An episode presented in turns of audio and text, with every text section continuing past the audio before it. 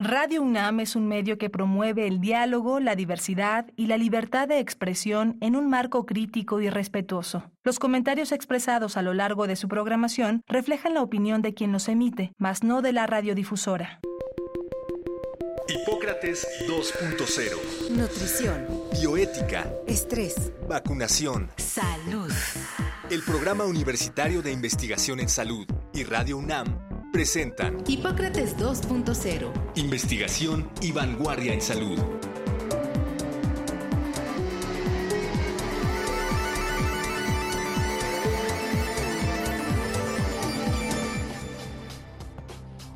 Hola, ¿qué tal?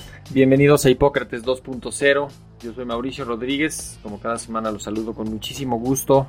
Qué bueno que nos están acompañando una vez más aquí en Radio Universidad. En el programa de hoy vamos a platicar sobre un informe que emitió la UNICEF, que es el Fondo de las Naciones Unidas para la Infancia, hace algunos días en el que da cuenta del estado de salud de la infancia en el mundo, pero nos queremos enfocar en el asunto de la vacunación de los infantes. Eh, pasó hace poco la semana mm, intermundial de la vacunación, entonces pues es un tema eh, importante y gracias a esta información de UNICEF podemos tener visibilidad ya de, información pues para hacer para hacer las consideraciones y las reflexiones. Y precisamente para poder hacer este ejercicio invitamos a la doctora Almudena Laris. Escuchemos algo de su trayectoria. La doctora Almudena Laris es médica cirujana infectóloga pediátrica maestra en medicina tropical investigadora nivel 1, profesora en la Universidad Nacional Autónoma de México y en la Universidad Panamericana. Es experta en temas de vacunación infantil. Y lo primero es agradecerte, Almudena, que, que abriste un espacio y pues nos recibes. Bienvenida a Hipócrates 2.0. Muchas gracias a ti, Mauricio. Me da mucho gusto estar platicando contigo y con todo tu auditorio sobre este tema que es pues, tan importante y tan apasionante también. Creo que es uno de los, de los temas que más, más inquietan, ¿no? El de, la, el de la vacunación. ¿Por qué no nos ayudas primero, Almudena, con una reflexión sobre, sobre cómo se miden las coberturas de vacunación y por qué es importante medir las coberturas de vacunación, no solo a nivel nacional, ¿no? sino a, sino a nivel también regional y global? Sí, esa es una muy buena pregunta porque es algo que fácilmente se puede malentender lo que representan los números cuando, cuando leemos nuestros reportes de cómo están las coberturas de vacunación. Existen dos grandes maneras de medir las coberturas de vacunación. Uno se llama como datos administrativos, que eso lo que significa es un país, por ejemplo, sabe que tiene, por decir algo, un millón de niños y que aplicó 800 mil vacunas, entonces asume que 80% de los niños se vacunaron, ¿no? O sea, simplemente es como número de dosis entre el número de población al que se le tenía que aplicar, ¿no? Esos son como los llamados datos administrativos, es la manera un poco más sencilla de reportar coberturas, la más fácil, pero también menos precisa, ¿no? Puede haber más errores de que a un niño se le aplicó más de una dosis o cualquier otra cosa que haga que los números no sean precisos, pero es la medida como más básica y que la mayoría de países reportan, ¿no? Las coberturas administrativas. Otra manera en que se pueden medir las coberturas de vacunación es mediante encuestas. Este suele ser una, un método algo más fiable.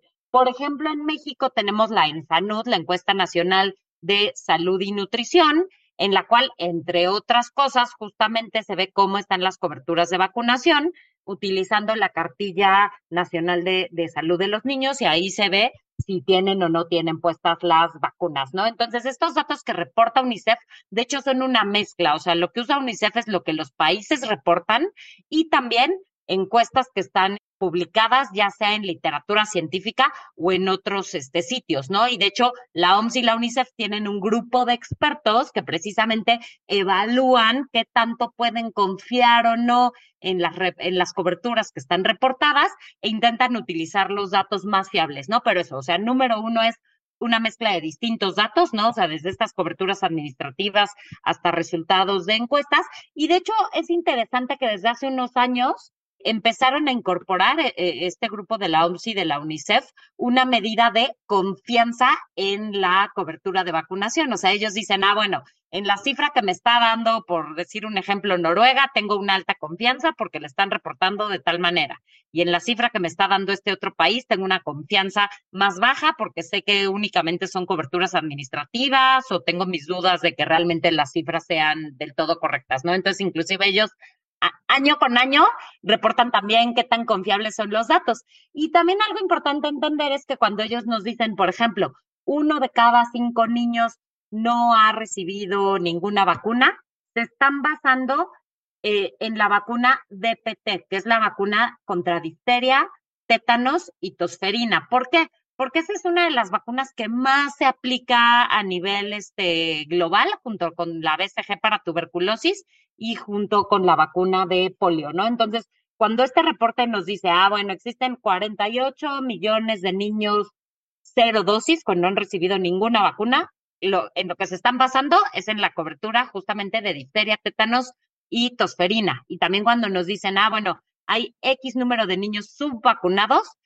también se están basando en que no hayan recibido por lo menos tres dosis de difteria, tosferina y tétanos, ¿no? Entonces, todo tiene sus particularidades dependiendo de cómo se mide. ¿Y por qué es importante medirlo? También preguntabas.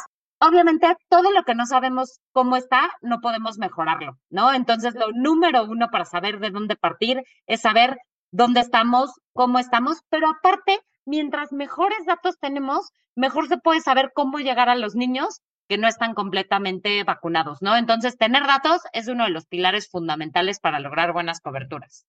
Y, ya lo comenzabas a, plantear, el informe este de, UNICEF habla sobre el estado de la vacunación de la infancia y en efecto uno de los datos que pone es, eh, pues es alarmante, es triste, este, es revelador del impacto directo de la pandemia y es que por primera vez en pues, casi 20 años aumentó el número de infantes que no tienen ni una dosis de ninguna vacuna en el primer año de vida.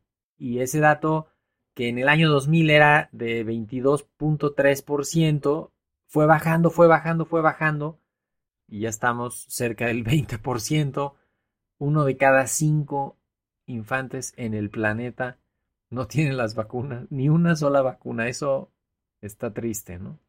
Además, la, pandemia, digamos que vino a exacerbar problemas que ya se venían dando más crónicamente, ¿no? O sea, como bien dices, la cobertura de vacunación en el mundo había venido subiendo, pero sí se había estancado en los últimos años, aún antes de la pandemia. O sea, en general, los ochentas, noventas y dos miles se caracterizaron por un aumento increíble, la verdad, buenísimo en la cobertura de vacunación a nivel mundial eh, vacunas que no se ponían en países de bajos recursos empezaron a ponerse en países bajos recursos gracias a distintas iniciativas, etcétera.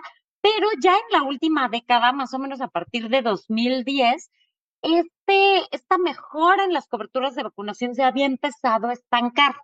Y sobre esta cobertura que ya estaba estancada, llega la pandemia y por supuesto, ¿no? Al poner esta eh, enorme carga sobre los sistemas de salud que se vieron forzados a enfocar sus esfuerzos, sus recursos, tanto materiales como humanos, a responder a la emergencia, pues obviamente todos los, niños que en ese momento estaban cumpliendo las edades en que debían recibir sus esquemas iniciales de vacunación, pues frecuentemente no tuvieron acceso eh, a las vacunas o también en ocasiones por temor no fueron vacunados.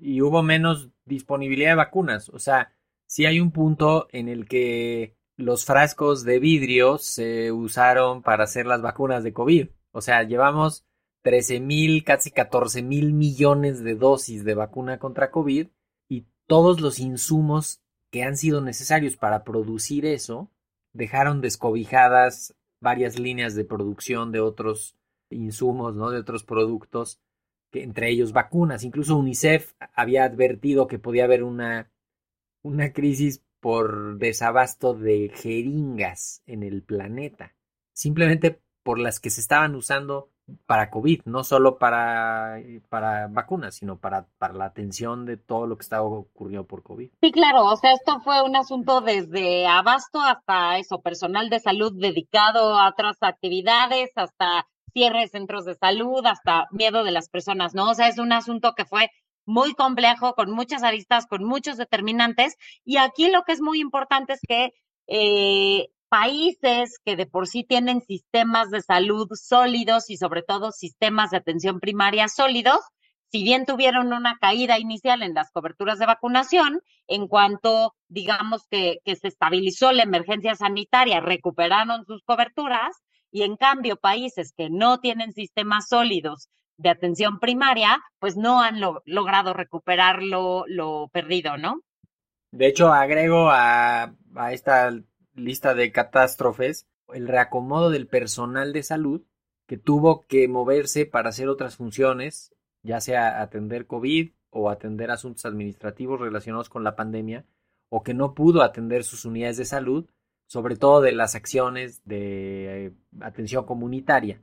Pienso en los, en los centros de vacunación en la ciudad que tenían entre 900 y 1200 eh, personas que estaban trabajando ahí, pues muchos eran enfermeros, enfermeras, este, trabajadores, vacunadores de otros lados que estaban ahí apoyando y que se salieron durante meses de sus lugares de trabajo regulares para esto. De hecho, la Organización Mundial de la Salud mandó una advertencia antes de que empezara la vacunación así en serio a todo el mundo y dijo, no le carguen la vacuna de COVID a los sistemas regulares de vacunación porque los van a tronar tiene que hacerse un sistema específico para vacunar contra COVID. No, no, nada más iba a agregar que eh, es muy interesante en cuanto a lo que hablas del personal desplazado, que precisamente este informe de UNICEF le da mucho una connotación de género. ¿Por qué? Porque gran parte del personal vacunador son mujeres, ¿no? Y ellos también hablan de cómo todas estas mujeres, frecuentemente enfermeras o trabajadoras de salud comunitarias, eh, frecuentemente pues tienen sueldos bajos, tienen trabajos con poca seguridad, este, tienen también que encargarse, por ejemplo, en la pandemia a lo mejor fue, no solo tenían el trabajo fuera de casa, sino tenían que encargarse de sus familiares este, enfermos, ¿no? Entonces, hablan mucho de cómo este apoyo al personal de salud y en concreto al personal femenino que representa gran proporción de quienes vacunan es súper importante para, para poder recuperar las coberturas. Completamente de acuerdo. Aquí en México también fue cuando hicimos algunas encuestas de agresión al personal de salud, de, de inseguridad y dificultad del personal de salud, toda los, la mayoría era mujeres, ¿no? O sea, siempre era, era el grupo más, más eh, afectado. Otro dato importantísimo del, del informe es que uno de cada cinco infantes no tiene protección correcta contra el sarampión, que es pues también un retroceso con respecto a lo que había estado ocurriendo los años los años previos, aunque ciertamente habíamos visto bolsas de susceptibles, ¿no? Como zonas, países que habían tenido bajas coberturas por algún asunto local más bien como de tipo ideológico y luego por algún asunto administrativo, porque no había vacunas disponibles, pero, pero ahora sí se, se puede ir sumando el número de infantes que no están vacunados contra sarampión. Sí, exacto. Y la historia de sarampión es como, dependiendo de dónde la veas, la puedes pensar como una historia alegre o todo lo contrario. Por un lado, en las últimas décadas se calcula que se han salvado más o menos 30 millones de vidas gracias a la vacuna contra sarampión, pero por otro lado, Después de dos décadas en que los casos de sarampión y las muertes bajaban año con año,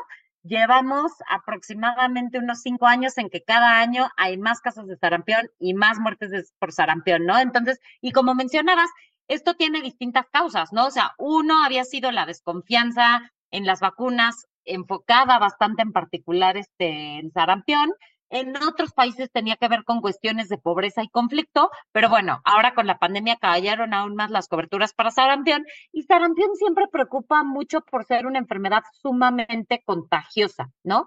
Este, si bien la vacuna contra sarampión es muy efectiva, el gran reto es que sarampión es una de las enfermedades más fáciles de contagiar. Se calcula que una sola persona con sarampión en promedio puede contagiar entre 6 y 18 personas, ¿sale? Entonces, para que la enfermedad deje de contagiarse en una población, se necesita que aproximadamente 94-95% de las personas sean inmunes. Por eso, en cuanto baja un poquito la cobertura de sarampión, vemos que empiezan a surgir este, los brotes y por eso es una de las que más preocupan. Sí, que dicen, incluso dicen, no, pues sí, las complicaciones son poco frecuentes. Eh, y pues sí, son poco frecuentes, pero en poco tiempo puede haber un número muy alto de afectados y entonces esa poca frecuencia pues ya la vas a encontrar mucho. O sea, si me dicen, es que uno de cada mil le da neumonía. Bueno, pues sí, pero si, si uno contagia 12 o a 13, pues en, en una ronda de contagios, pues rápido vas a tener a los mil que pudiera salir ahí uno, ¿no? Que, que no son los números reales, pero que más o menos es como para tratar de, de ilustrarlo. Y si tienes una población susceptible, o sea que no esté protegida, es más fácil que por ahí se propague y, se, y se prende como, como la hierba seca, ¿no? En los, incendios. Exacto. Y aparte tiene una connotación de equidad porque el sarampión particularmente tiene propensión a causar muertes en niños desnutridos, ¿no? Entonces, si hay sarampión en un país de recursos altos, difícilmente vas a tener este, muertes, pero si hay sarampión en un país de recursos bajos con niños desnutridos, ahí sí es más probable que tengas complicaciones y muertes por sarampión. Oye, también el informe este tiene dos datos sobre México que uno me parece que está, está muy padre, porque viene una tabla específica que dice sobre e, evaluar la confianza en la vacunación y México es uno de los únicos tres países en los que la confianza está alta e incluso aumentó después, o sea, durante la pandemia aumentó la confianza en las vacunas. Dice que tenemos 93% de confianza y, aumentó pues poquito, habrán sido unos 2 o 3 puntos porcentuales, pero nada más les pongo el ejemplo, tanto que nos gusta hablar de Japón, que, que Japón y Japón nos comparamos con los japoneses, creemos que ellos sí son buenos o, o alguna cosa así, pero Japón tiene una confianza en las vacunas del 54%. Y ahora, después de la pandemia, perdió alrededor de 32% de la confianza que tenían. Ese es otro punto crucial para lo de las coberturas, la confianza en la vacunación. Y, afortunadamente en México no estamos mal. Sí, de hecho, esto es súper interesante. Como dices, México es uno de los tres, únicos tres países, los otros dos eran China y la India, donde la cobertura inclusive, que diga, la confianza inclusive aumentó, pero en efecto, en la mayoría de países disminuyó desgraciadamente la, la confianza. Y, y creo que sí debieron hacerse las cosas mucho mejor en cuanto a comunicación, ¿no? O sea, creo que sí muchas cuestiones de cómo se comunicó la necesidad de la vacuna de COVID, por supuesto, lo rápido que se logró tener una vacuna, lo cual fue una maravilla, o sea, fue maravilloso tener una vacuna tan efectiva, tan rápido, pero creo que no se logró comunicar bien cómo se había logrado tener tan rápido esta vacuna y todas estas cuestiones de que se necesiten refuerzos, que cae la inmunidad con el tiempo, etcétera, etcétera. Creo que eh, desgraciadamente el personal, o sea, todos los que estamos involucrados en salud, probablemente no supimos comunicar las cosas de manera lo suficientemente eh, eh, clara y desgraciadamente, pues sí, esto exacerbó los problemas de confianza en la vacunación. Y yo creo que muchos expertos con mucha visibilidad tuvieron acciones de profunda irresponsabilidad a la hora de hablar de las vacunas. O sea, ciertamente había alguna discusión técnica que la podríamos haber tenido, pues casi te diría, puertas cerradas en un espacio académico y la quisieron llevar al, espacio público donde no se entiende la complejidad de lo que está pasando y que sí genera inquietud y desconfianza, ¿no? Pienso, así específicamente el ruido que le metieron a la vacuna de Cancino, a la vacuna Sputnik y a la vacuna Abdala, la gente se, se sacó de onda con eso y, dudó de esas vacunas. Y el otro dato que me parece también alarmante es una petición histriónica de vacuna para los infantes de 5 a 11 años, pero llevamos meses con la cobertura estancada en 60%. O sea, hubo un punto en el que ya no vamos a subir más de 65% la cobertura de vacunación contra COVID en los de 5 a 11 años y se va a echar a perder esa vacuna que está ahí y no logramos que la gente se la ponga a sus hijos. Sí, y es que aparte creo que se le puso, mm, tanto en México como en otros países, una bandera política un tanto a la cuestión de apoyar o no apoyar la vacunación. En Estados Unidos los datos son mucho más claros, ¿no? Como los estados que apoyan a cierta facción política sí se vacunaban y los estados que apoyan a otra facción política no querían vacunarse y se murieron más por COVID. Entonces, desgraciadamente se ha metido la política en algo que debería ser puramente científico, ¿no? Sí, ha sido y, sí se ha sentido. Afortunadamente no, no se ve, ¿no? En, en la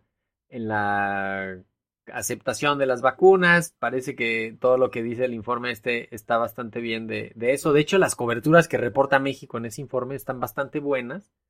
A diferencia de lo que vimos en la Ensanud también de 2021, que, que estaba súper mal. Lo que reportó en Sanut es que la cobertura estaba bajísima y ahora estas coberturas, que puede ser esta diferencia entre lo administrativo que comentabas al inicio, ¿no?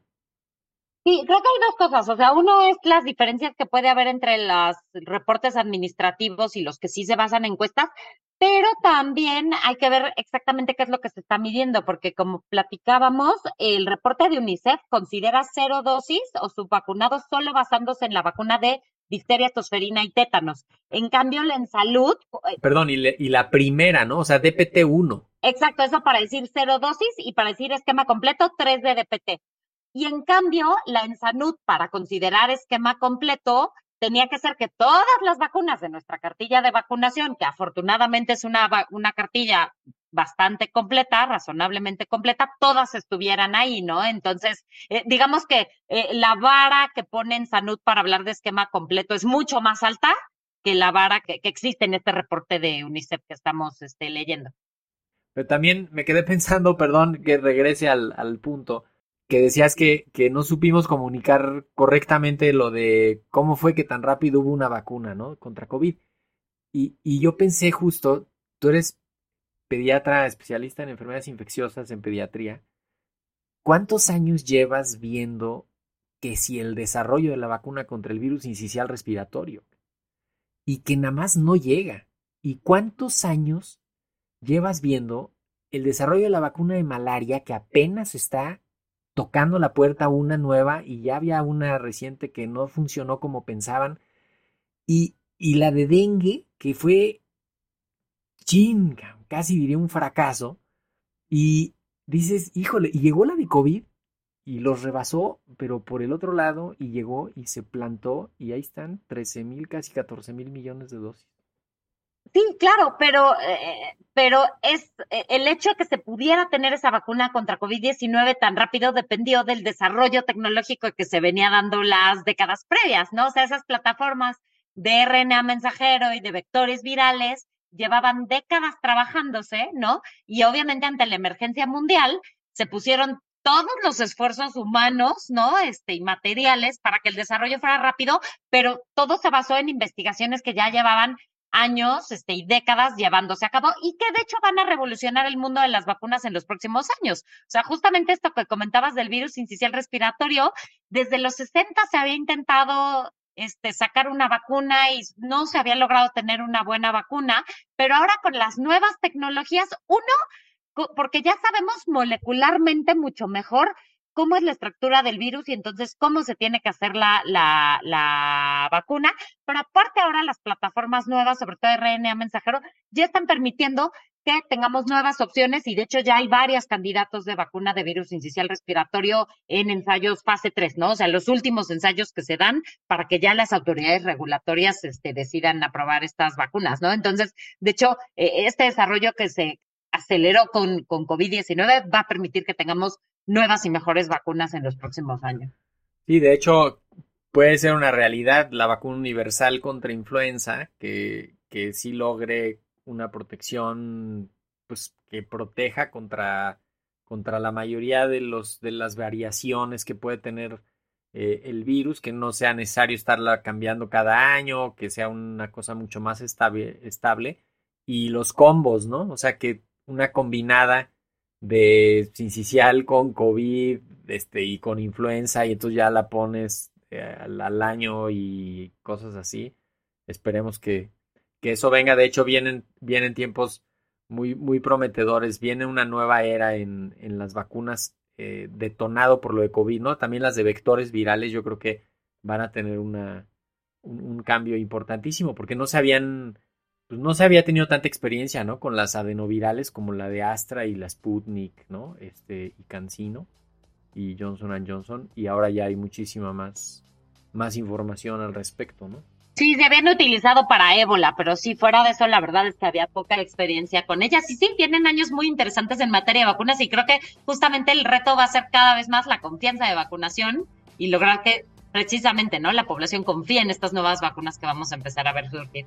Así es. Doctora Almudena Laris, despidámonos con un mensaje a todos quienes tengan un menor de un año y un menor de 5 años.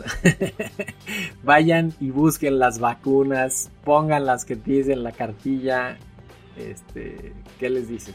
Sí, por favor, si algún eh, alguno de sus hijos, sobrinos, nietos, etcétera, etcétera, se atrasó en, en sus vacunas por cualquier motivo, hay que ponerse al día, ¿no? Porque a veces tenemos el concepto de que, bueno, si ya se le pasó la edad, ya se le pasó. No, no es cierto. Las vacunas que no se pusieron sí se deben poner aunque el niño ya sea más grande. Entonces, todos tenemos derecho a las vacunas de las cartillas de, de la cartilla de vacunación. Son gratuitas, nos las deben poner en cualquier eh, centro de salud o, o clínica de, seguridad social que nos, que nos corresponda. Entonces, todos los niños que están retrasados en su esquema de vacunación es súper importante que acudan a ponerse al día. Que no volvamos a ver esas enfermedades de las que afortunadamente ya nos hemos este, olvidado, ¿no? Difteria, polio, sarampión, que eran pues terribles, ¿no? Que mataban muchos niños y dejaban muchas secuelas. Así es, pues con eso nos despedimos, doctora Almudena Daris, médica adscrita al Departamento de Infectología del Hospital Infantil de México, Federico Gómez. Muchísimas gracias, Almudena. No, hombre, gracias a ti. Un gusto estar aquí platicando con ustedes. Pues ya lo oyeron, todos los niños y las niñas, todas las vacunas y tratemos de ponernos al día en eso. Yo soy Mauricio Rodríguez, esto fue Hipócrates 2.0. Muchísimas gracias por escucharnos. Ojalá nos acompañen la próxima semana. Quédense en sintonía de Radio Universidad. Hasta la próxima.